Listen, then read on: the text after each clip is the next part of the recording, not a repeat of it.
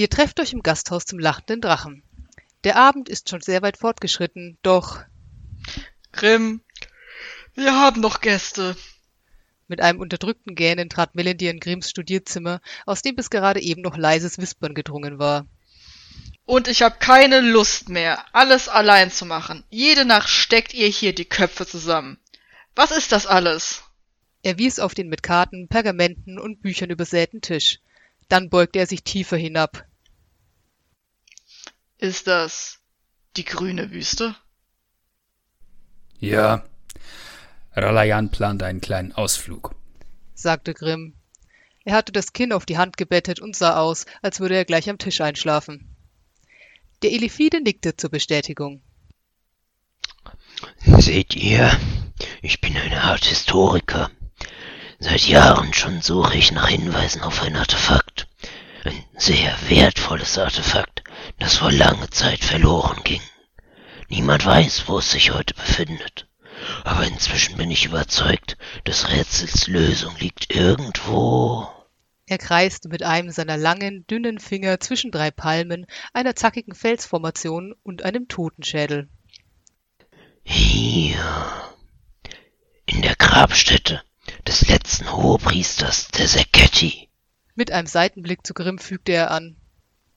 Die Notizen meines alten Freundes waren sehr hilfreich. Melinde runzelte die Stirn. Ist das Sekedische Reich nicht vor mehr als 3000 Jahren untergegangen? Was lässt euch glauben, dass das Artefakt noch dort ist? Ich erwarte nicht das Artefakt. Ich erwarte einen Kristall mit einem toten Körper darin und allem, was dazugehört. Der Elifide ließ den Satz diskret ausklingen. Doch diskret war nicht Melindirs Stil. Der Elf musterte ihn halb ungläubig, halb resigniert. Ihr sucht nach einem 3000 Jahre alten Hirn. Die Seketi waren sehr fähige Magier. Es besteht durchaus die Chance, dass noch dort ist, wonach er sucht. murmelte der Zwerg, der inzwischen die Augen geschlossen hatte. Ralayan sah hinab auf seine Finger. Ich erwarte keinen frischen Geschmack. Eine Diele knarzte hinter ihnen. Alle drehten sich um. In der Tür zur Treppe stand Gal. Ich, äh, der Junge lief unter ihren Blicken fast so rot an wie seine Locken. Ich wollte nur sagen, ich bin fertig und langsam schob er sich in den Raum und näherte sich begierig dem Tisch. Ich wollte immer mal die grüne Wüste sehen. Gals Augen leuchteten, als er einmal von einem zum anderen sah und schließlich bei dem Elifiden hängen blieb. Ich habe gehört, dort gibt es Löwen mit Flügeln und Skorpione aus Diamant und glaubt ihr, ich könnte. Nein, fiel ihm Grimm entschieden und auf einmal hellwach ins Wort. Gal verzog das Gesicht. Ich glaube, ich bin ein erwachsener Mann und kann selbst. Junge, da sind Dinge in dieser Wüste und noch mehr Dinge unter dieser Wüste, denen du nicht begegnen willst. Aber Geil, glaub mir, ich war dort. Du willst nicht in ein seketisches Grab steigen. der Zwerg sah ihn grimmig aus seinen zwei sehr unterschiedlichen Augen an. Das linke stahlblau, das rechte ein blutrote Rubin. Wenn du mit dem Abwasch fertig bist, kannst du nach Hause gehen. Gal hielt Grimms Blick einige Sekunden lang stand, bevor er die Augen niederschlug. Dann drehte er sich auf dem Absatz um und stampfte die Treppe hinunter. Kurz darauf hörten sie unten die Tür knallen. Als wären sie nicht unterbrochen worden, wandte Grimm sich zurück an seinen Studienkollegen. Gut, ich leih dir meine Aufzeichnungen und wenn du unterwegs irgendwelche Urkristalle findest, bringst du sie zu mir. Natürlich, natürlich. Ralayan stand auf und begann, die Unterlagen auf dem Tisch fein säuberlich zusammenzulegen. Dann breche ich morgen auf. Den Göttern sei Dank. Entfuhr es Melindir. Überrascht sah Ralayan zu ihm hinüber. Ähm, ich meinte, ich habe einen Trank. Einen Heiltrank. Den gebe ich euch gern und Fiel ihm noch etwas ein. wir hätten da auch noch diesen Vampir, den ihr mitnehmen könntet. Hinter Ralayans Rücken verdrehte Grimm die Augen. Unten in der Gaststube sitzen die zwei letzten Gäste jetzt im Dunkeln. Die untersetzte Frau mit den aschblonden Haaren schweigt einen Moment. Dann meint sie, ich glaube, das ist Ihre Art, uns zu sagen, dass Sie jetzt schließen. Yep. Und damit willkommen zurück, ihr Lieben, hier zu unserem Podcast in der Taverne zum lachenden Drachen. Ich bin Philipp. Und ich bin Nina. Und ihr erinnert euch vielleicht noch dran, in der letzten Folge haben wir über Drachen gesprochen. Also über die Hälfte von Dungeons and Dragons. Und wir sind konsequent, deswegen machen wir heute die andere Hälfte und gucken uns Dungeons an. Uh. Und okay, Nina, wie ich dich kenne, hast du fleißig recherchiert über die Anfänge davon und ähm, ja, lass mal hören. Was, worauf bist du gestoßen? Diesmal fasse ich mich wirklich kurz. Ich verspreche es. Als wir das Thema für heute hatten, war meine erste Frage da dran natürlich. Ja, warum ist es eigentlich Dungeons and Dragons? Irgendwie 80% meiner Kampagnen spielen überhaupt nicht in Dungeons. Was soll der Scheiß? So, und dann habe ich mal nachgeschaut, warum das eigentlich so ist. Und zwar, das Thema von Dungeons and Dragons ist ja stark beeinflusst von Mythologie einerseits und von Fantasy-Literatur andererseits. So einen starken Einfluss hatten zum Beispiel der Herr der Ringe und der Hobbit, aber auch Autoren wie äh, Robert Howard. Das ist so ein prominenter Vertreter des Low-Fantasy-Genres und der ist bekannt für Charaktere wie Conan der Barbar oder Solomon Kane. Und ähm, dieses erste echte Dungeon-Setting begegnet uns in einem klassischen D&D-Buch, nämlich äh, The Underworld and Wilderness Adventures von 1974, von dem es damals eine tausend Stück gab. Und wie ihr vielleicht wisst, liegen die ganz frühen Ursprünge von D&D ja im Kriegsspiel beziehungsweise in der Konfliktsimulation. Das äh, waren und sind äh, diese strategischen Brettspiele, die, wie der Name schon sagt, Kriegsführung simulieren, oft in so kleinen nachgebauten Landschaften mit vielen kleinen Figürchen. Und diese Spiele fokussieren immer auf eine bestimmte Zeit und einen bestimmten Ort und einen bestimmten Konflikt. Es gab also immer ein Setting und ein Szenario, mit dem die Spielenden dann konfrontiert waren und dann versuchen mussten, das Beste draus zu machen. Und äh, ja, es gibt Kriegsspiele an Land, das sind die meisten, aber es gibt auch welche für Wasser und für den Luftbereich, also Marine und Luftwaffe. So, in diesem Buch auf jeden Fall, The Underworld and Wilderness Adventures, hatten Gary Gygax und Dave Aronson eine tolle Idee, die es bisher im Kriegsspiel auch im Fantasy-Bereich noch nicht gegeben hatte, nämlich sie ermutigten die Spielenden, doch mal die Wildnis, in der sie sich sonst gerne herumtrieben, zu verlassen und sich stattdessen in die Unterwelt zu begeben.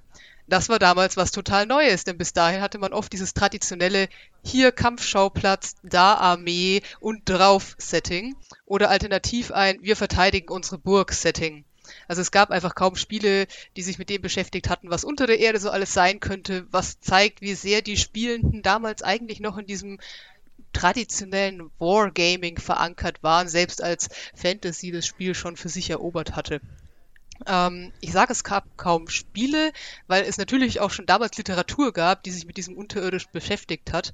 Also im Herr der Ringe gibt es ja die Minen von Moria und die Reise zum Mittelpunkt der Erde von Jules Verne zum Beispiel ist von 1864 und die göttliche Komödie von Dante Alighieri, wo Dante durch die Schichten der Hölle reist, ist von 1300 noch was. Also die Idee ist nicht neu und man kann sicher sein, dass solche Werke die Schaffenden auch inspiriert haben.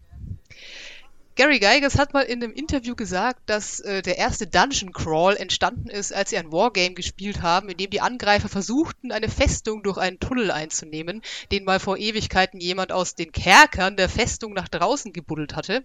Und die Spielenden hatten dann so viel Spaß, dass sie das dann wieder und wieder und wieder gespielt haben, mit immer komplexeren Tunneln und Kerkern, bis sie schließlich einfach das Einnehmen der Festung gestrichen und nur noch diese Tunnel erforscht haben.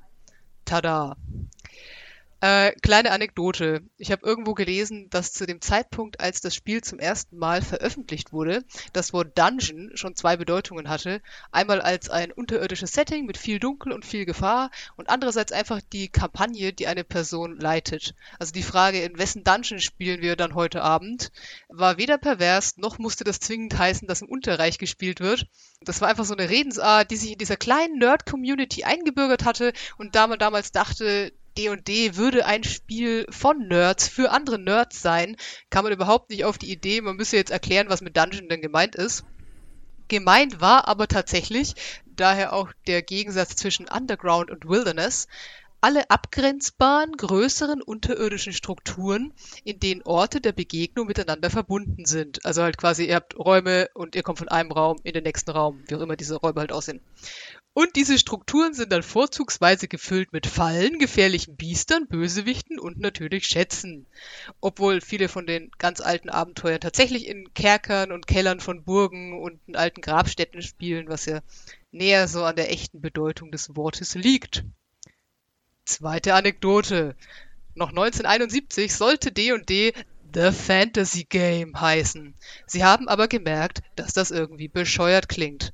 Also hat sich der Gary eines Tages hingesetzt und eine Liste an Worten aufgeschrieben und dann seine Spieler und seine Familie gefragt, welche Kombinationen denn gut klingen. Und seine kleine Tochter meinte dann, oh, Dungeons and Dragons. Und ein paar andere fanden das dann auch gut und es war eine schöne Alliteration, also zwei nahe beieinander stehende Worte beginnen mit dem gleichen Buchstaben, ein alter Trick im Marketing, achtet mal drauf. Und so wurde Dungeons and Dragons dann 1973 der offizielle Titel. Wofür ich sehr dankbar bin, weil es einfacher ist zu sagen, ich spiele D und D, als es wäre zu sagen, äh, ich spiele dieses Fantasy-Spiel. Ja, nee, ist nicht so nerdig, wie es klingt. Wirklich. Yeah. Wow, ja. Äh, Gruß an Geigex Tochter. Äh, ja, ich hoffe, das ist nicht so, so, Gute ein, Arbeit. so eine Urban Legend, die kursiert, sondern das stimmt wirklich, weil, naja gut, also es geht hier darum, Geschichten zu erzählen, von daher, selbst wenn es nicht stimmt, ist eine gute Geschichte, ich nehme die. Ja, fair.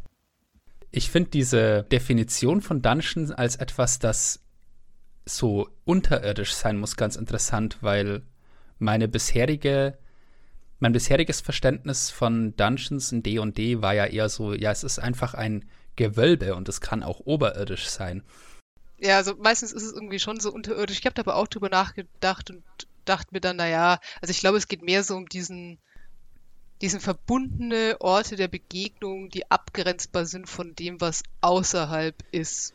Aspekt und dieses Unterirdische ist dann dabei oder nicht, weil es gibt ja auch so ganz viele Module, die in irgendwelchen Türmen spielen oder so, wo du dich dann durch diesen Turm schlägst. Und für mich ist das auch ein Dungeon, weil der Turm ist abgegrenzt vom Rest der Welt und deine Spieler können theoretisch nur in. Okay, vielleicht können sie mehrere Richtungen, aber es ist auf jeden Fall nicht Open World. Und ich glaube, das ist eigentlich, was den Dungeon so ausmacht, im Gegensatz zu eben, was man vorher aus diesen Wargames hatte. Ja, das ähm, tatsächlich scheint mir das mehr so die, nicht so sehr die Unterscheidung zu sein zwischen oberirdisch und unterirdisch, sondern mehr so draußen und drinnen.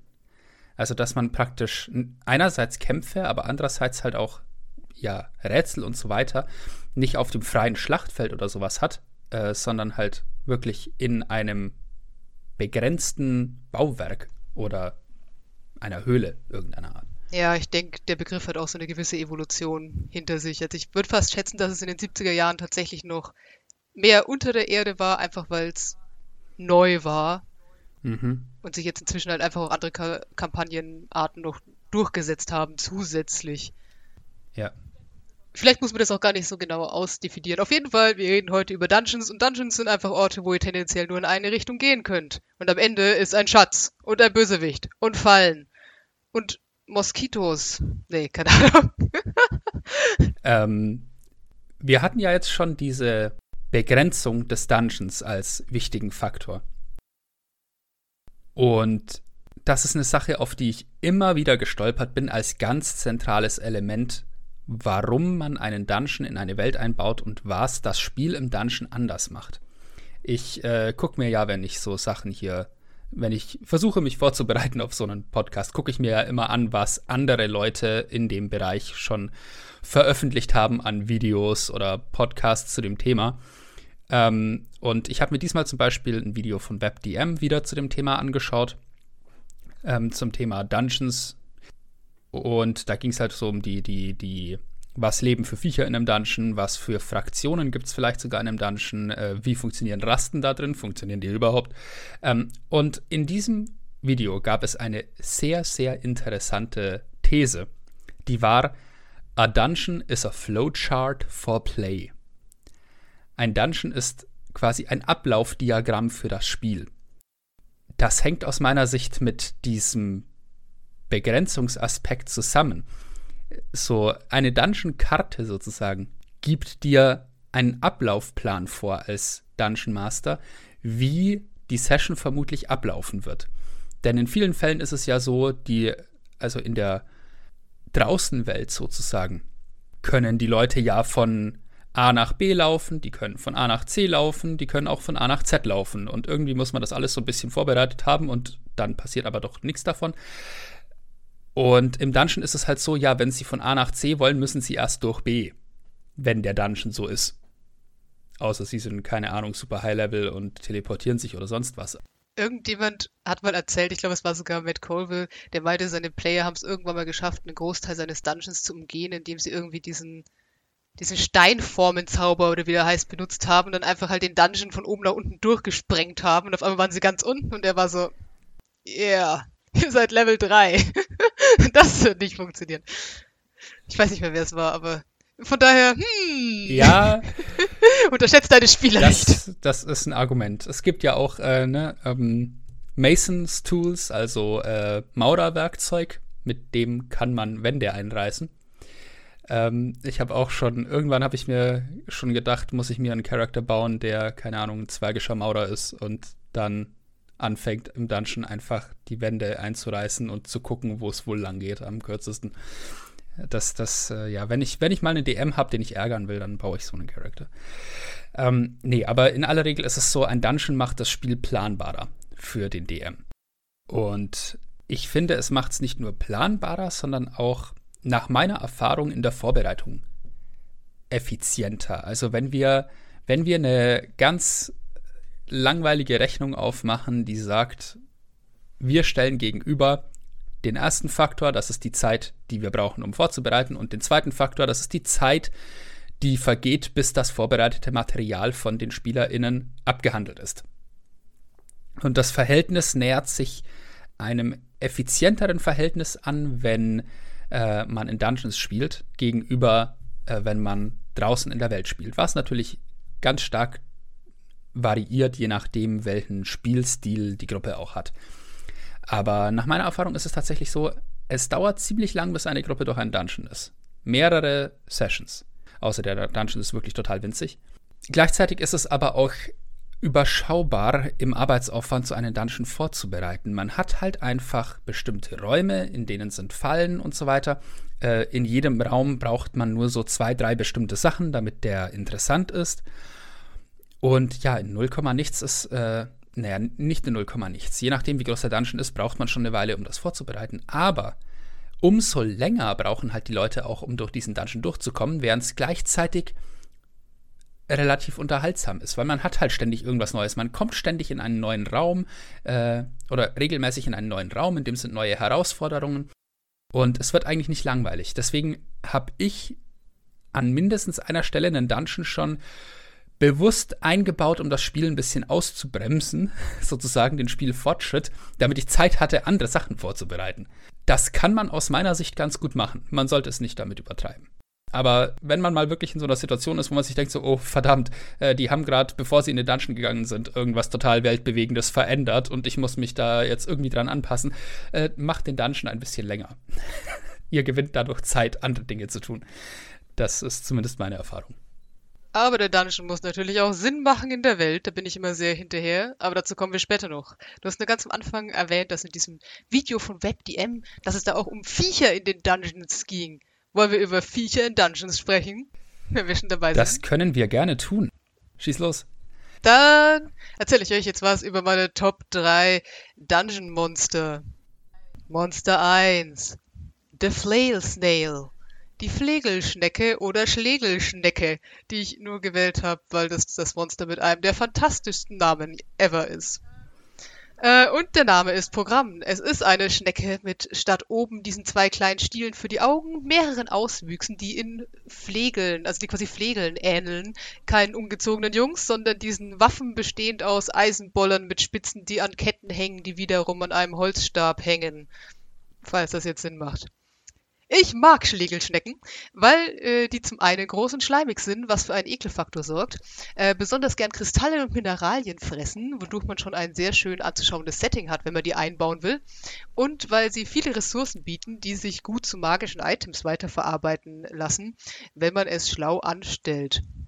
Äh, Schlegelschnecken sind Elementare, also ihre Häuschen schillern in den verschiedensten Farben und haben antimagische Eigenschaften, wodurch die Schnecke magieresistent ist und äh, Zauber oder die Energie der Zauber zurückreflektiert. Also entweder wirft sie einfach den Zauber zurück oder es gibt dann so eine, also so eine Energieexplosion.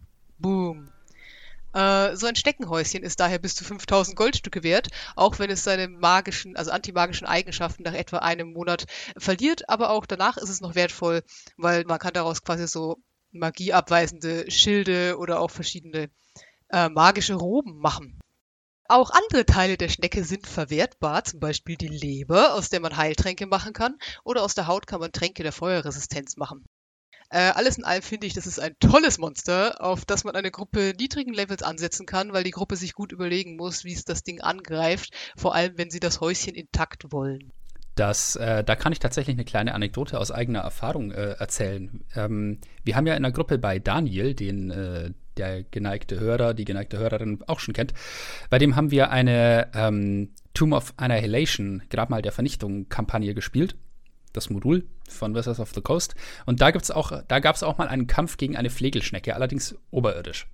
Ähm, das war tatsächlich ein sehr interessanter Kampf und dieses Vieh hat die Angewohnheit, wenn es, also entweder wenn es drauf geht oder wenn es nur noch ganz wenig Lebenspunkte hat, zieht es sich in sein Häuschen zurück und fängt an, furchtbaren Lärm zu machen.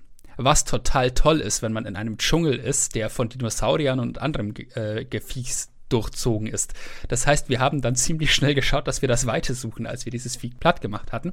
Das heißt auf Englisch übrigens äh, de, quasi so the snail whale, also das, das Jaulen der Schnecke, was, ähm, ja, also irgendjemand ist da mit den Wortwitzen ziemlich, ja, du wirst Ziel hinausgeschossen bei dieser eskaliert. Schnecke. The flail snail whale. Großartig. Und äh, ich kann mich noch erinnern, ich habe einen, äh, einen Tabaxi Rogue gespielt, einen Schurken, der äh, irgendwo auf dem Weg mal so ein äh, Alchemy Chuck gefunden hat, so dieses, dieses Gefäß, aus dem man wahlweise verschiedene Flüssigkeiten in unbegrenzter Menge oder äh, in sich automatisch regenerierender Menge ausschütten konnte.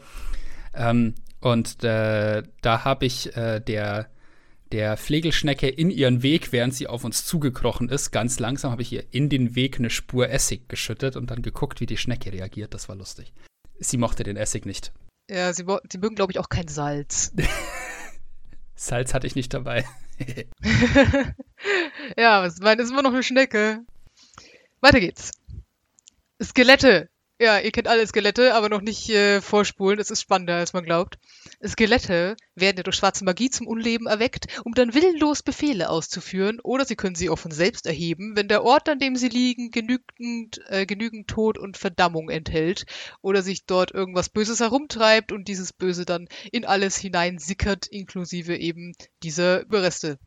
Skelette sind daher schön für alle Abenteuer rund um schwarze Magie. Ich könnte mir zum Beispiel einen Dungeon vorstellen, der einmal das Labor eines verrückten Alchemisten war, der dann umgekommen ist und die Skelette verrichten Tag für Tag immer noch die Aufgaben, die ihnen mal aufgetragen wurden, bis sie jemand stört. Das Auftauchen von Skeletten ist auch immer, finde ich, ein guter Hinweis darauf, dass gerade irgendwas passiert, das nicht so soll. In dem Hexenrollenspiel würde man dazu sagen, äh, die Bedrohungsstufe steigt. Das passiert ja hin und wieder, wenn sich quasi die Heldinnen zu viel Zeit lassen mit ihren, äh, ja, mit ihren aufgetragenen Aufgaben, dass dann im Hintergrund Sachen ablaufen, die ihnen sagen sollen, jetzt ist aber langsam fünf vor zwölf. Skelette sind jetzt an und für sich genommen nicht sonderlich gefährlich, aber die Menge macht's. Außerdem müssen Skelette keine Menschen sein, sondern ihr könnt ein Skelett aus allem machen, was so rumläuft. Man könnte zum Beispiel eine schwarzmagische Kampagne auf einem Bauernhof spielen, wo die Spieler von Zombie-Kühen und Wachhundskeletten angegriffen werden, bis sie die Quelle des Übels finden. Oder um bei Dungeons zu bleiben, könnte ich mir auch eine ganze unterirdische Stadt vorstellen, zum Beispiel von Drow, die durch irgendeine Katastrophe ausgelöscht wurde, vielleicht so ein Naturereignis, ähnlich wie Pompeii, und dann ist einfach die ganze Stadt voller Skelette, die tun, was sie immer getan haben würde gerne sehen, wie die Spieler versuchen, da durchzukommen. Man kann übrigens mit ausreichender Magie auch Skelette wieder zum Leben erwecken, wodurch die dunkle Energie, die sie erfüllt, verbannt wird und sie wieder zu der Person werden, die sie mal waren, aber das nur am Rande. Bis zu so einer hohen Stufe spielt man doch eigentlich eh fast nie. Also ich muss sagen, ich fand einmal unsere Level 14 Kampagne, die wir da hatten, schon ziemlich episch. Das ist ungefähr das Niveau, auf dem ich mich bewegen will. Ich kann meinen Gott anrufen und der Gott nimmt ab. Yeah. Okay, letztes Monster. Galertwürfel. Das einzige Monster, das dafür geschaffen ist, auf kariertem Papier zu leben.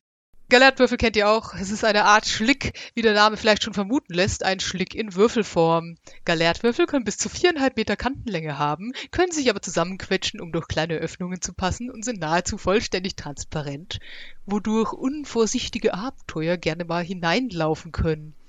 Ist man mal im Würfel, wird man merken, dass sie säurehaltig sind und anfangen, einen langsam zu zersetzen. Da man dann in einem großen Wackelpudding hängt, ist es sehr schwierig, wieder aus dem Würfel rauszukommen. Und äh, Galertwürfel können nicht sehen oder hören, aber werden von Wärme angezogen und der Schleim auf ihrer Oberfläche kann zu Lähmungserscheinungen führen. Fun Fact: Woher kommen kleine Galertwürfel? Tja, entweder der Galertwürfel teilt sich in zwei Würfel oder es macht Blob und ein kleiner Würfel wird irgendwo zurückgelassen, wo er dann schnell zu einem großen Würfel heranwächst, vorausgesetzt Mama-Würfel kommt nicht in der Zwischenzeit wieder vorbei und absorbiert ihn wieder. Also die merken nicht, wenn sie ihre eigenen kleinen Würfel wieder überwalzen. Naja. So, und woher kommen große Galertwürfel? Wenn sich mehrere Würfel treffen, werden sie vorübergehend ein großer Würfel und können bis zu mehrere Tage in ihrer gemeinsamen Form bleiben. Und ich muss sagen, das sind alles so Eigenschaften, die mich total inspirieren. Stellt euch vor, jemand züchtet Galertwürfel, was manche der im Untergrund lebenden Wesen ja tatsächlich machen, weil sie so praktisch sind. Ich hätte auch gern so einen kleinen Würfel, um meine Böden zu putzen. Und dann geht es schief und auf einmal rollt da so ein 30 mal 30 Meter Würfel auf eine Stadt zu. Ja, was machst du dann? Außerdem, wer einen düsteren Twist mag, es gibt ja den Dämonenfürsten Duplex, ich hoffe, ich spreche ihn richtig aus, äh, und er ist der Fürst der Schlicke und formlosen Dinge und manche sagen, die Schlicke wären Teile oder Kinder von ihm. Also stellt euch vor, es gibt einen Kult von Duplex, der irgendwo in irgendwelchen Höhlen vor sich hin kultet und die züchten solche Würfel, ihm zu ehren und müssen diese Würfel natürlich irgendwie füttern. Cooles Abenteuer. Könnte ich mir auch gut als Einstieg für eine Gruppe vorstellen, ihr wacht in einem Dungeon auf oder ihr wacht in einem Dungeon auf, aber es ist kein Kult, der euch dahin geschleppt hat, sondern Drow. Zur Erheiterung der Matriarchin dürft ihr jetzt nur mit rostigen, einem rostigen Dolch gegen die Würfel kämpfen. Und gegen alles, was danach kommt. Yeah. Es gibt auch einen Gott namens Gonador, der mal Teil des Drow-Pantheons war und zuständig ist für Außenseiter, Rebellen und alles, was schleimig ist. Okay. Und auch seine Kulte sorgen dafür, dass die Altare immer gut bestückt sind. Das wäre ein tolles, ekliges erstes Abenteuer für eine neue Gruppe. Sich aus so einem widerlichen Tempel voller Tod und Verwesung wieder nach oben an die Oberfläche kämpfen. Wenn euch das nicht zusammenbringt, weiß ich auch nicht. Wow. Okay. Ich bin jetzt ein viel größerer Fan von Galertwürfeln als vorher, muss ich sagen. Ich fand die immer so ein bisschen, ja, altmodisch, aber Mann, die Dinger sind ganz schön cool. Ja, ja, diese, diese Unsichtbarkeit und dass man da, dass dann irgendwie so ein Skelett da in der Mitte drin hängt, das, das hat Flair. Ja, solange du nicht das Skelett bist. Ich mag auch diese, ich mag, muss ich sagen, auch diese Kultideen. Aus ja, denen kann man viel mehr machen. Hm. Es gibt, es gibt in, ich weiß nicht in welchem der D&D-Bücher, gibt es ja wirklich für sämtliche Dämonenprinzen und äh, Fürsten der Teufel einzelne Kulte und auch Eigenschaften, die dann äh, Kultisten haben. Ne? Also bei Jubilex, glaube ich, oder Jubilex, diesem ähm, Schlickfürsten ist es dann so, dass irgendwie die, die Kultisten, das Template ist quasi, du ziehst von allen mentalen Eigenschaften total viel ab, setzt dafür aber die Konstitution total weit drauf. Also die haben dann irgendwie minus, minus vier oder so auf sämtliche mentalen Attribute oder sogar noch mehr, aber dafür halt plus acht auf Konstitution oder irgend sowas. Das heißt, die haben halt total viele Lebenspunkte und sind halt, weil sie halt wahrscheinlich selber so halb schleimig regenerierend sind. Bäh. Ja. Ja, irgendwie so sieht das wahrscheinlich aus. Ich bin jetzt, ich bin jetzt beschämt. Ich habe mir nämlich, als ich das aufgeschrieben habe, extra noch gedacht, oh, ich muss nochmal nachschauen, wie man diese ganzen Sachen ausspricht. Und hab's dann nicht getan, habe ich jetzt auf meine Erinnerung verlassen. Falls es jetzt total falsch war, bin ich sehr beschämt, aber ihr werdet ihn finden. Ja, halb so wild. Das sind Dämonenfürst, die sprecht ihn eh nicht mit Namen an, wenn ihr wisst, was gut für euch ist. ja, außer ihr kennt den echten Namen. Dann wird das nochmal interessanter. Oder den wahren Namen heißt es. Wäre auch ein interessanter Pakt, Herr. Ja, ja, oh je. Und dann kriegst du als Familie so einen kleinen, so einen kleinen Cube, den du mit dir umtragen kannst. Oh Gott. Okay. Ja! Wow. wow. Äh, ich, ich bin so ein bisschen, bisschen erstaunt, was du schon wieder für Ideen anbringst hier. Oh Gott. Ich würde Eine, eine Art Monster würde ich noch gerne dazufügen, beziehungsweise vielleicht deren zwei, nämlich äh, Goblins beziehungsweise Kobolde. Denn ähm, einerseits bringen die eine Erklärung dafür, warum es Fallen in diesem Dungeon gibt, warum es vielleicht auch verschiedene Arten von Fallen gibt, denn sowohl Goblins als auch Kobolde bauen die ja dort, wo sie leben. Und andererseits ich möchte auch echt mal einen Dungeon bauen, in dem Goblins einfach arbeiten und den Dungeon dann quasi resetten, wenn Abenteuer durchgelaufen sind. Das fände ich total witzig. Dass du halt einfach so, ja, das, das ist so eine, so eine Todesfalle für Abenteurer und da versucht, versucht halt, der Erbauer hat den eigentlich nur gebaut, damit da Abenteurer reingehen und drin draufgehen.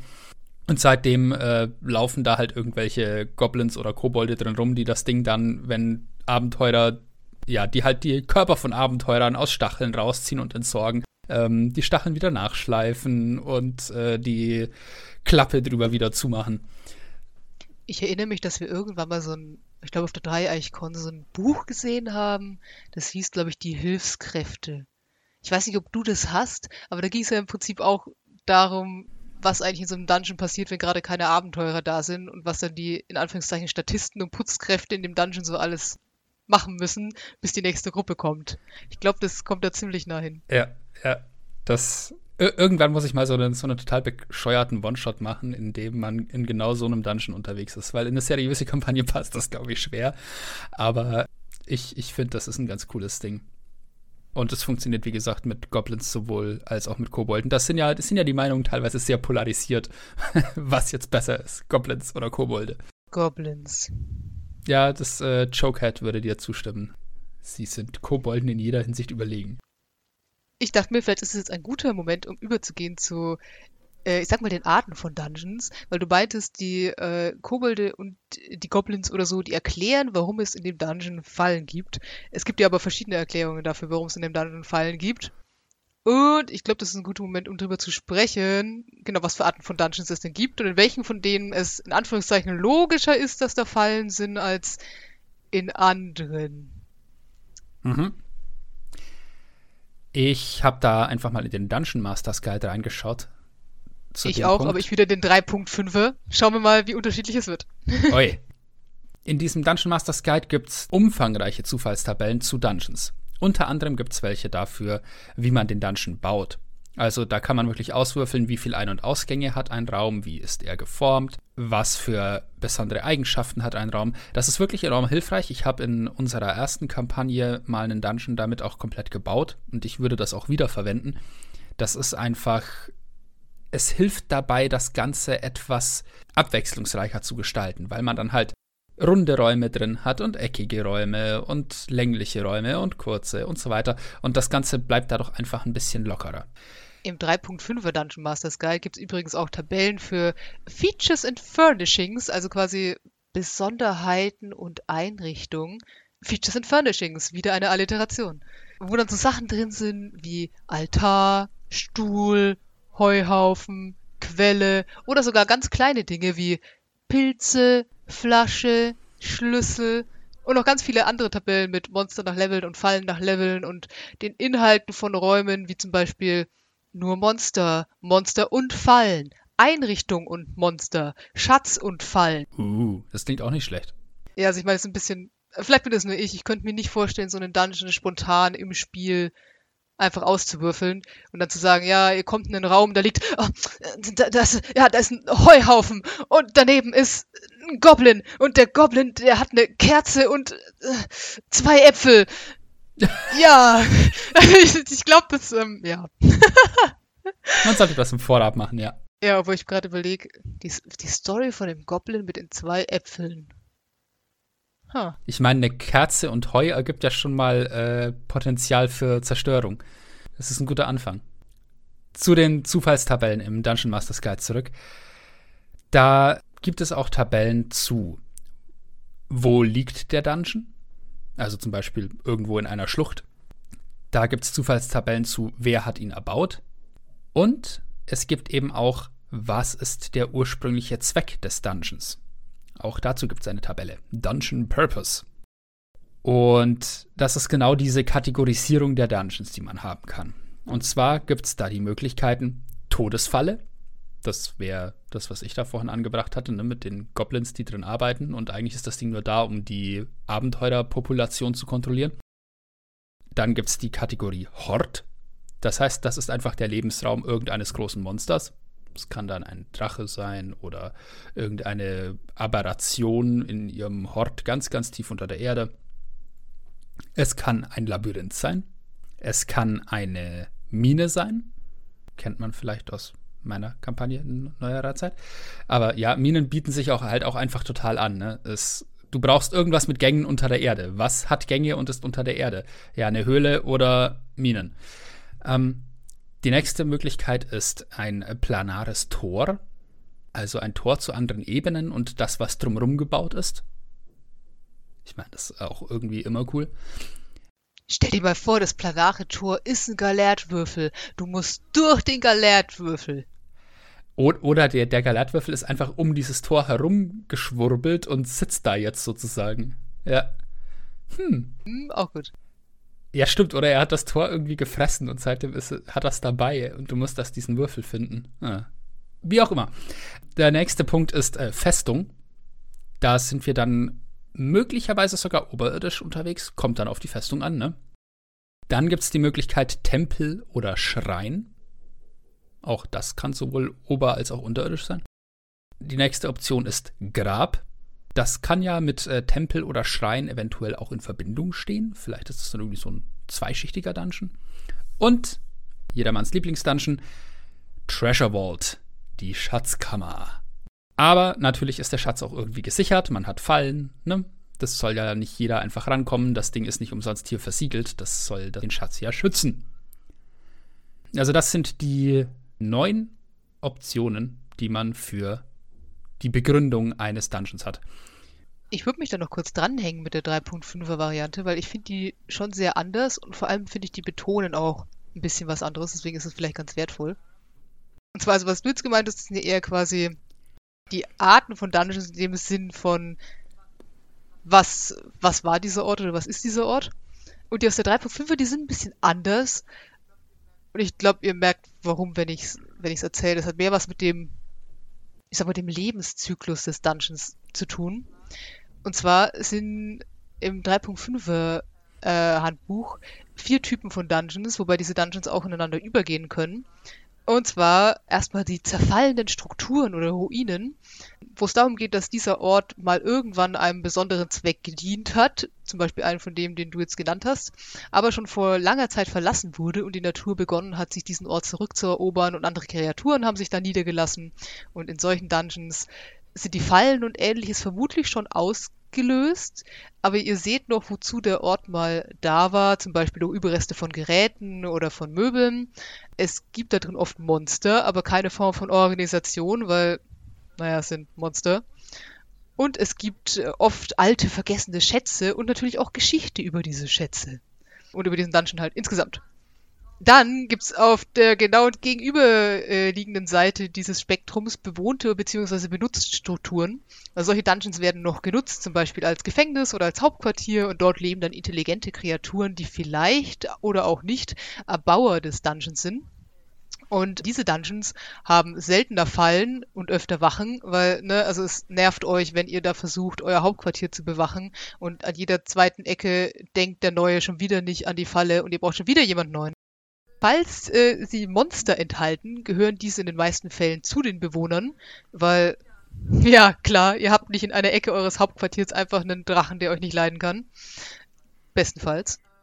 Ja, und diese bewohnten Strukturen, die sind halt je nach dem Zweck eingerichtet und werden instand gehalten. Also sie haben eine gute Infrastruktur und möglicherweise sogar ein eigenes Kommunikationssystem.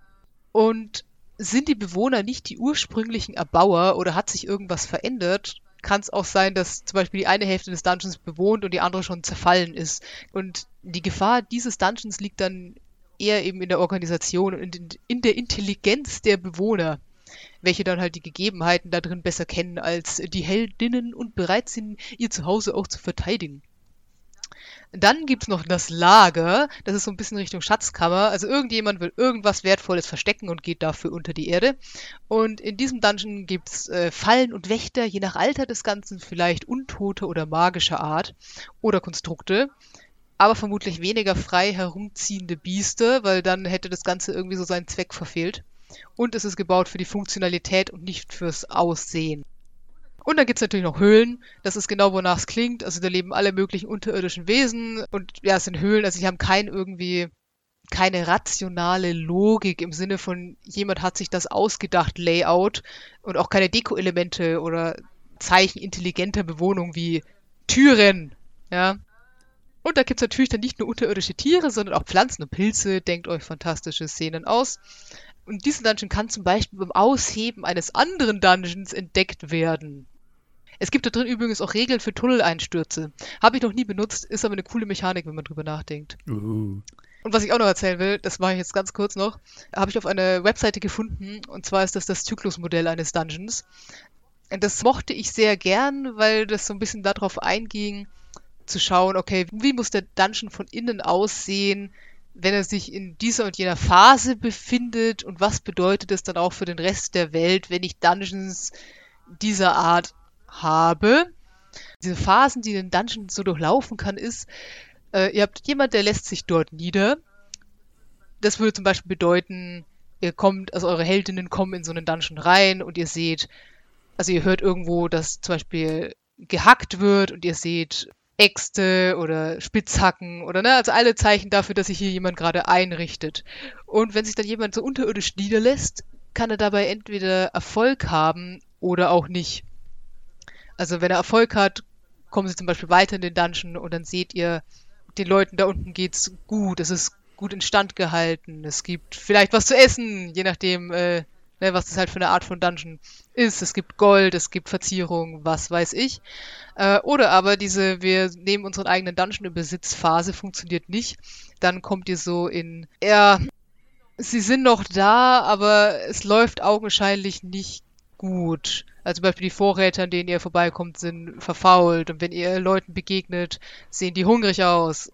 Und manchmal passiert es ja dann auch, dass diese Niederlassung in dem Dungeon quasi nicht funktioniert und dann kommt es zu Plünderung. Also wie es halt immer passiert, wenn irgendjemand irgendwas hat und man merkt, oh, die Kraft lässt nach, dass dann zum Beispiel ja der Dungeon schon wieder überrannt wird von anderen oder dass der Dungeon offensichtlich seit kurzem verlassen wurde und andere mal vorbeigeguckt haben, um zu sehen, was noch da ist.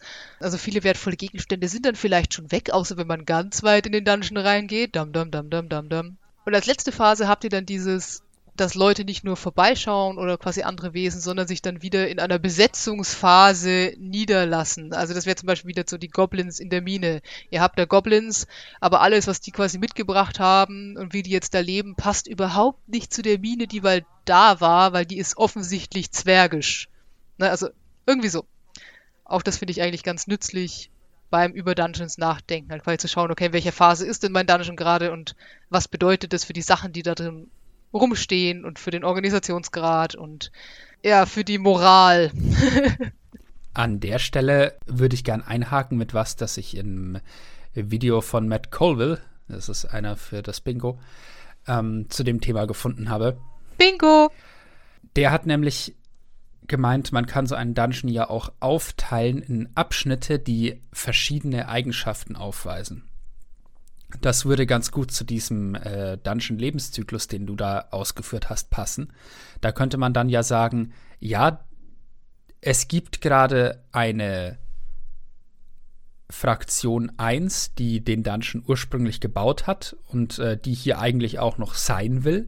Und es gibt Fraktion 2, die diesen Dungeon gerne besetzen würde und die den so, ja, so ein bisschen übernimmt. Und vielleicht sagt man dann, ja gut, die äußeren Stockwerke oder die, die obersten Stockwerke dieses Dungeons, die sind schon besetzt von diesem, dieser neuen Fraktion. Aber dann gibt es irgendwo in der Mitte ein schwierig zu überwindendes Hindernis und dahinter ist dann die ursprüngliche Fraktion noch. Also man kann so einen Dungeon auch unterteilen in verschiedene Abschnitte. Ähm, das Beispiel, das ähm, Matt Colville ausgeführt hat zu dem Aspekt war ja, hier ist der oberste Teil, hier sind lauter wilde Tiere, die halt durch den Eingang reinmarschiert sind und sich da vor dem Wetter geschützt gesehen haben. Hier ist der mittlere Teil, in dem haben sich Goblins eingenistet. Und hier ist der innerste Teil dieses Grabs, das das einmal war. Hier gibt's nichts außer Untote und die Goblins trauen sich hier noch nicht rein. Das ähm, macht den Dungeon sehr viel lebendiger, finde ich. Auf jeden Fall. Zum Thema äh, lebendig habe ich noch was äh, anderes gefunden, ähm, was ich sehr aufschlussreich fand, sehr erhellend. Jeder Dungeon, hieß es da, sollte Wesen haben, die einfach darin herumlaufen.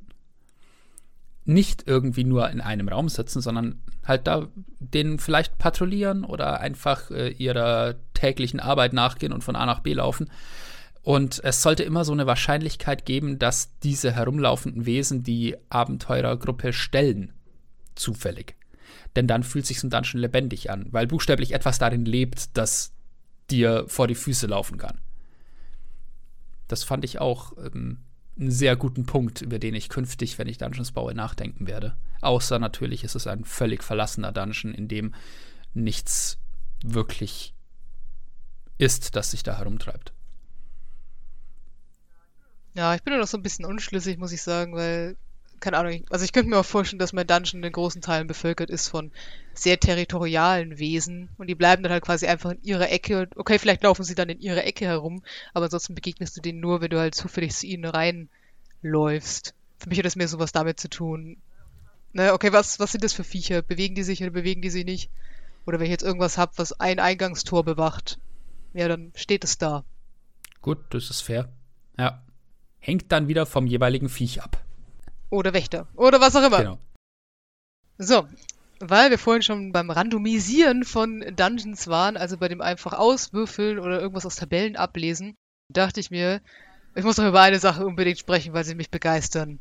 Beliebt sind nämlich auch Würfel, die es einem erlauben, Dungeons einfach auszuwürfeln. Und auf meinem Weg durch die Weiten des Internets bin ich zum Beispiel über eine Seite gestolpert, die da heißt rpgshop.com, aber es gibt auch andere. Wir werden von denen nicht gesponsert. Da gibt's äh, zum einen ganz simple Würfel, auf denen zum Beispiel einfach nur Dinge wie ein nach links abbiegender Gang oder Stufen oder eine Kreuzung sind. Aber es gibt auch Würfel, die das Ganze schon mal für einen ausschmücken, zum Beispiel mit Dingen wie Spinnweben, Schatztun, verschiedenen Fallen oder anderen Gefahren wie eingestürzten oder überfluteten Gängen oder schlechter Luft. Auch spannend, hatte ich auch noch nie die Mechanik. Und es gibt sogar besondere Würfel mit geeigneten Monstern drauf, wie Betrachter oder Untote oder Schwärme von Fledermäusen. Oder Würfel mit dem Zustand von Türen, zum Beispiel offen, verschlossen oder klemmt. Ich bekenne, ich war bisher kein großer Dungeon Crawler, aber ich finde solche Würfel cool als Anfangspunkt. Also, warum ist da geflutet? Warum sind da Spinnennetze? Äh, was macht die schlechte Luft? Also nicht alles muss einen tieferen Sinn haben. So ein gefluteter Tunnel kann den PCs auch einfach mal zwischendurch das Leben schwer machen. Aber ich denke, wenn man gar keine Idee hat, geben einem die Würfel schnell eine ja, Idee, die man gegebenenfalls bis zur nächsten Session noch unterfüttern sollte. Beispielsweise steigt die nicht atembare Luft vielleicht in einen Gang durch Spalten im Boden und tief unter dem Dungeon ist ja ein geheimes Labor eines verrückten Alchemisten. Ich hab's irgendwie mit verrückten Alchemisten. Naja gut. Ob ich empfehlen würde, den Abend spontan hinter dem Spielleiterschirm komplett auszuwürfeln, weiß ich nicht, aber ich nehme an, das ist Typsache. Weil wir schon dabei sind, muss ich sagen, dass ich auf der Seite noch andere Würfel entdeckt habe, die vielleicht sogar für Dungeons genutzt werden können. Und zwar gibt es auch Würfel mit Räumen. Das ist gut, wenn man ein größeres Gebäude auswürfeln muss oder vielleicht unterirdische Wohnstätten. Da sind dann Dinge drauf wie Bad, Waffenkammer, Trophäensammlung.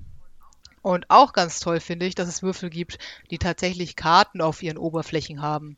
Also richtige kleine Gelände mit Hindernissen und Wegen und egal wie die Würfel fallen, passen immer alle Wege aneinander.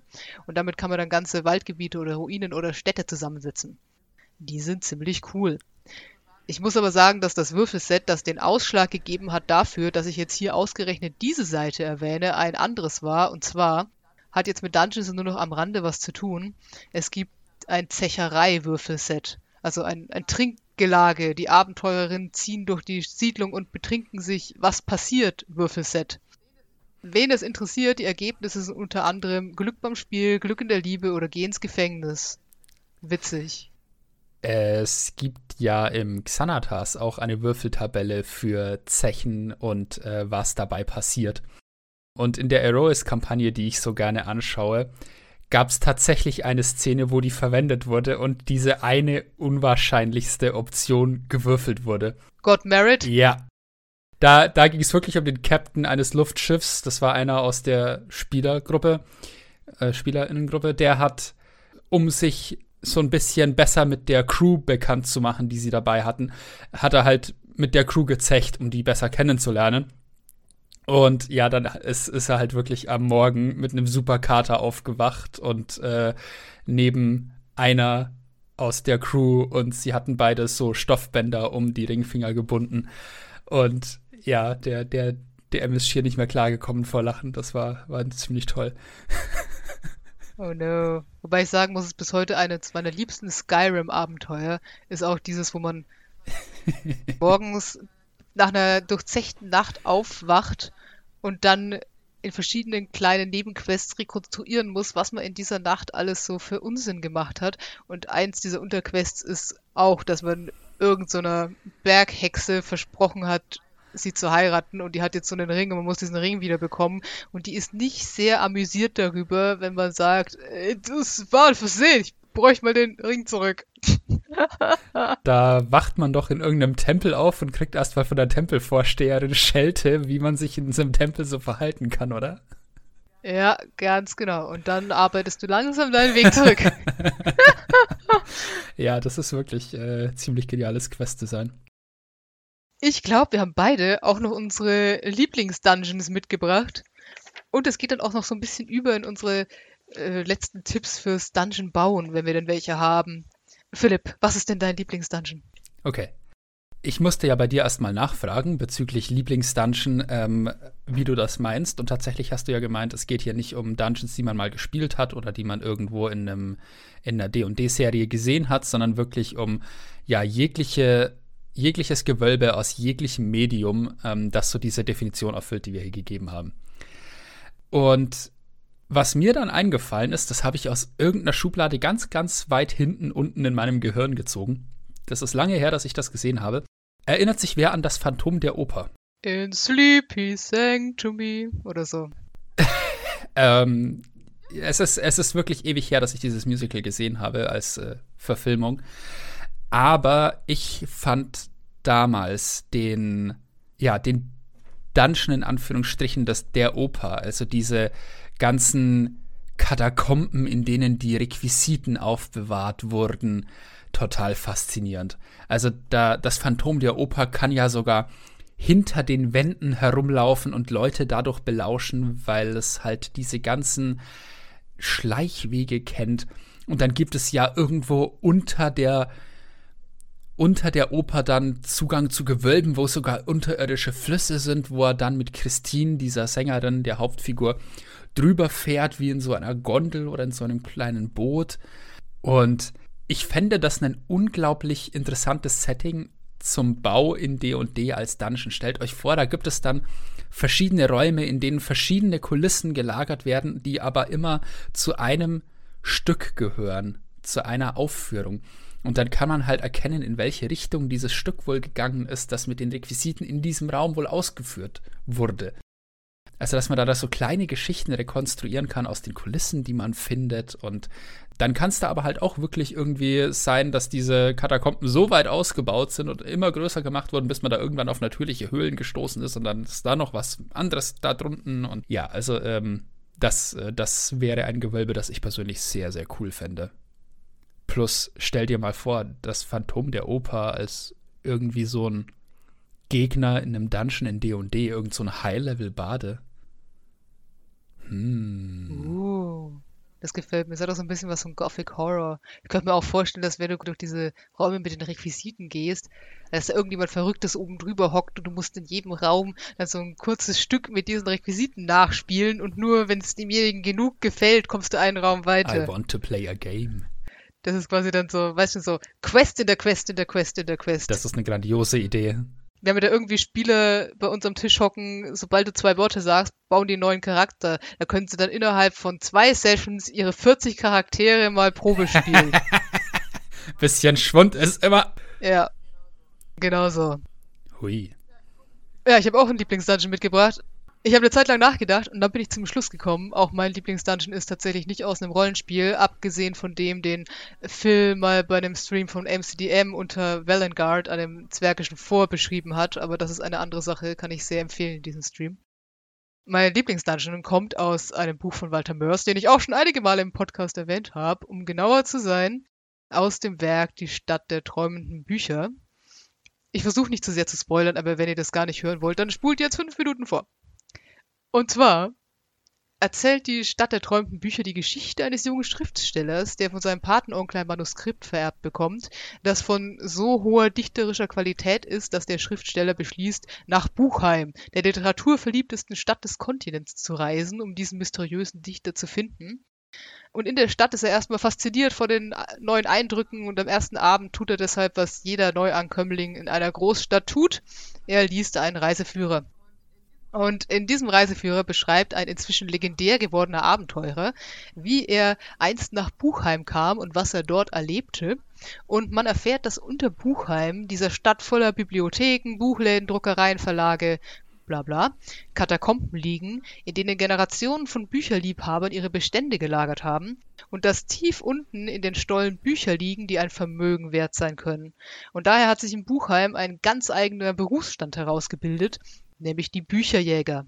Und der Abenteurer, der den Reiseführer verfasst hatte, wurde einer von ihnen und berichtet von seiner Zeit in der Stadt und in den Katakomben. Und das ist fantastisches Worldbuilding, weil wir sind einen Nachmittag in der Stadt, haben schon total viel erlebt und jetzt kriegen wir während unseres ruhigen Abends in der Kneipe Hintergrundinformationen, ohne dass es uns ankotzt. Und in den nächsten Tagen geht es dann drunter und drüber, lustige Irrungen und Wirrungen, spannende Begegnungen, tralala. Interessant für uns wird's, als äh, jemand herausfindet, dass der junge Schriftsteller dieses wundervolle Manuskript bei sich trägt, ihn daraufhin unter Drogen setzt und in den Katakomben aussetzt, auf dass sich die Dinge dort unten um ihn kümmern. Und durch sein literarisches Wissen schafft es der Schriftsteller fast wieder aus, an, also an die Oberfläche zurück. Doch dann löst er eine Falle aus, die, wie sollte es anders sein, in einem Bücherregal verborgen ist und landet dadurch tiefer, tiefer, noch viel tiefer in den Katakomben. Und da unten begegnet er dann merkwürdigen Monstern, von denen man an der Oberfläche noch nicht einmal etwas ahnt, aber er trifft auch auf Wesen, die ihm freundlich gesinnt sind und ihm in ihren Höhlen eine Verschnaufpause von den Strapazen bieten. Und wir finden noch was ganz anderes, nämlich die Überreste einer lange untergegangenen Zivilisation, von der wenig mehr geblieben ist als Maschinen, deren Zweck und Funktionsweise niemand mehr versteht. Es gibt wieder Action, die Höhlen werden angegriffen, es kommt zum Kampf. Unser Schriftsteller klammert sich an eine dieser Maschinen, diese gerät in Bewegung und transportiert ihn auf unterirdischen Schienen tiefer, tiefer, noch tiefer. Und dort, wo er dann landet, fängt das Abenteuer eigentlich erst richtig an. Und ich liebe diesen Dungeon. Und ich liebe ihn aus verschiedenen Gründen. Erstens, weil er ein Thema hat. Also das Thema ist, falls man es nicht gemerkt hat, Literatur. Und das zieht sich durch. Also wir kommen in diese bücherverrückte Stadt, der Ton wird gesetzt, wir bekommen ein paar Hintergrundinfos, dann kommen wir in diesen obersten Bereich der Katakomben, es gibt Bücher, also es sind quasi so die Lagerräume der Antiquariate noch, äh, es gibt eine Falle, die ist ein Buch. Wir landen auf einer Müllkippe voller alter Bücher. Wir irren durch finstere Stollen, werden bedroht von Söldnern, die Bücher jagen und wir finden kleine Wesen, die Literatur lieben und ganz tief unten, naja, müsst ihr lesen. Ähm, zweitens bietet dieser Dungeon vollkommen unterschiedliche Settings und das ohne jemals Magie zu benötigen. Ich persönlich bin äh, ein Fan von Low Magic und auch ohne unrealistisch zu wirken. Einfach dadurch, dass es so weit nach unten geht. Also es gibt quasi diese Erfahrung, im Keller direkt unter einem Antiquariat zu stehen und noch die Leute von oben zu hören, genauso wie die durch vollkommene Dunkelheit zu irren. Ähm, und ihr seid sogar einmal in einer riesigen Flasche eingesperrt. Und der Dungeon hat ein funktionierendes Ökosystem. Das klingt blöd, aber ich äh, persönlich mag das sehr. Also ich bin kein großer Freund von Funhouse Dungeon, außer es wird mir am Ende logisch erklärt, warum es diesen Funhouse Dungeon gibt. Aber hier wird quasi genau gesagt, wer wen frisst und wer wie dadurch am Leben bleibt. Ich mag sowas total gern. Und dann drittens, und das finde ich auch total wichtig, ist, dass dieser Dungeon eine Geschichte hat und die ist in sich stimmig und steht mit der Welt an der Oberfläche, die Draußenwelt, wie du vorhin so schön gesagt hast, in Verbindung. Also da unten in diesen Gängen ist nichts, was total unmotiviert, unlogisch ist, sondern alles kann jederzeit erklärt werden, auch in Bezug auf die restliche Welt. Also man spürt quasi auch ganz tief unten in dem Dungeon immer noch diese Verbindung nach oben, was ich psychologisch sehr wichtig finde. Und ja, ich finde es, wie gesagt, auch fantastisches Worldbuilding, weil das Fragen erklärt wie, warum ist dieser Dungeon da? Was ist das für eine Welt, in der dieser Dungeon existiert? Wer geht da runter und warum? Wie stehen die Bewohner der Stadt zu denjenigen, die da runtergehen? Durch seine Größe bietet der Dungeon auch vollkommen unterschiedliche Begegnungen. Also wir treffen nicht nur wahnsinnige Söldner und riesige Monster und einige Personen, mit denen wir hier unten nicht gerechnet hatten, sondern treffen wir halt auch nette Leute. Und durch diese Settings und die Begegnungen fühlt sich der Aufenthalt, obwohl er sich über hunderte von Seiten zieht, was viele Sessions wären, nicht lange an. Und in meiner Erfahrung ziehen sich Gewölbe meistens ab einer gewissen Zeit leider und die Spieler wollen wieder raus. Und das umgeht zumindest dieses Buch meisterhaft, indem es immer, wenn die Spannung abzuflauen droht, wieder was Neues bietet. Und vor allem, weil diese unterschiedlichen Settings auch andere Sinne ansprechen und andere Fähigkeiten brauchen. Also es gibt immer wieder was Kämpferisches und dann gibt es mal einen Wurf auf Überzeugen und dann gibt es Fallen entschärfen und dann gibt es Überleben und dann gibt es Geschichte und dann gibt es wieder Athletik. Und das finde ich auch sehr wichtig, weil dann jeder Spieler mal die Möglichkeit hat, irgendwas dazu beizutragen und jetzt irgendwas mal machen kann.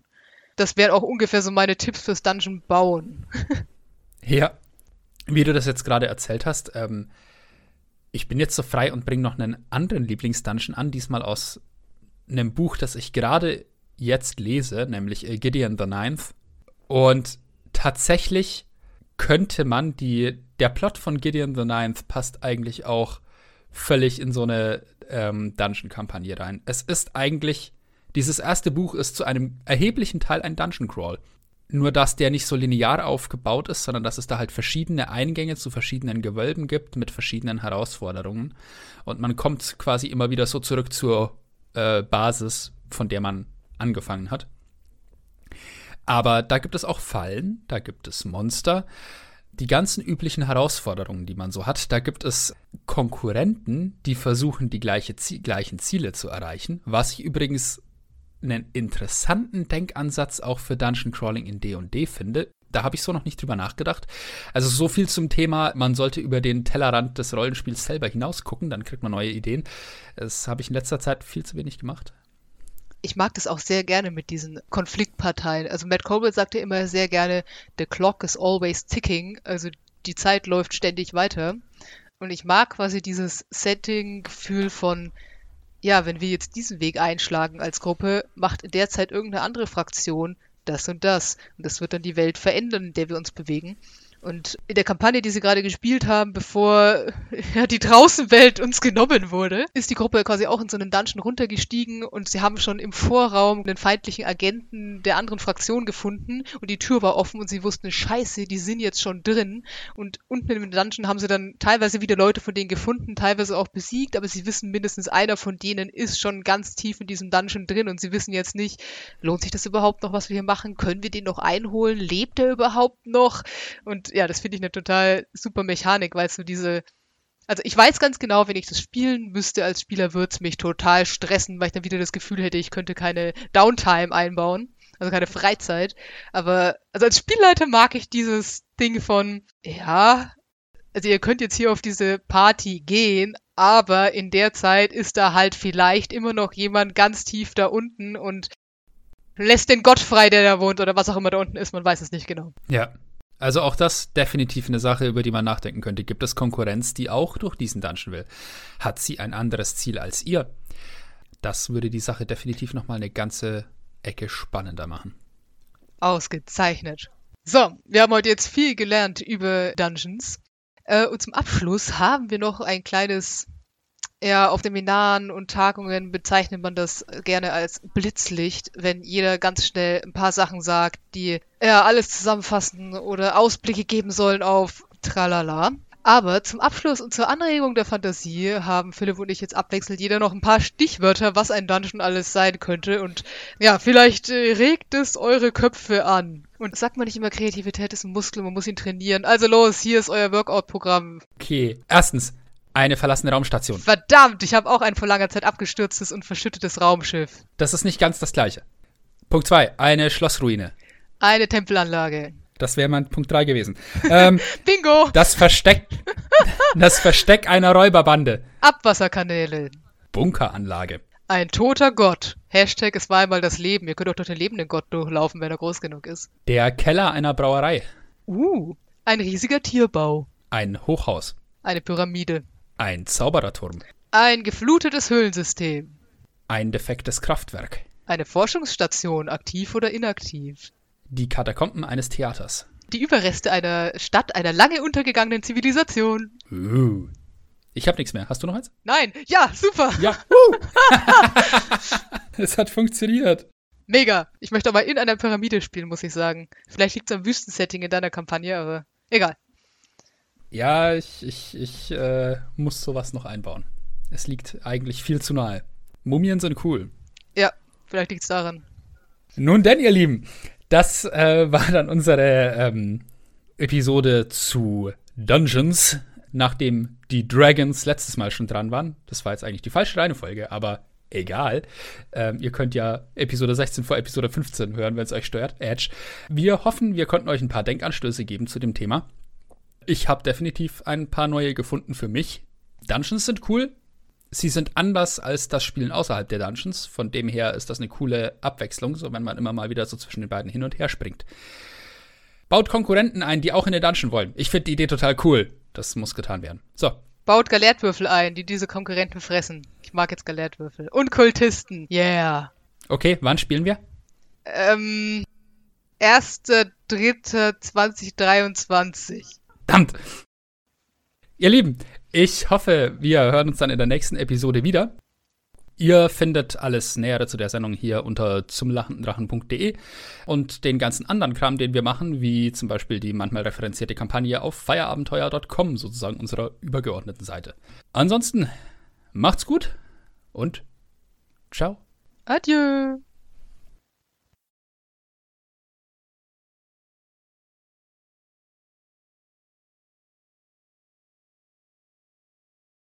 Ihr seid ja immer noch da. Ja gut, ein Outtake. Piep. Ich bin jetzt so frei und bringe noch einen anderen Lieblingsdungeon an, diesmal aus einem Buch, das ich gerade jetzt lese, nämlich äh, Gideon the Ninth. Äh, dass ich, äh, Nina rollt gerade schon wieder mit den Augen, sehe ich hier, weil ich die, dieses Buch schon wieder to Nein, total. nein, das schneide ich raus.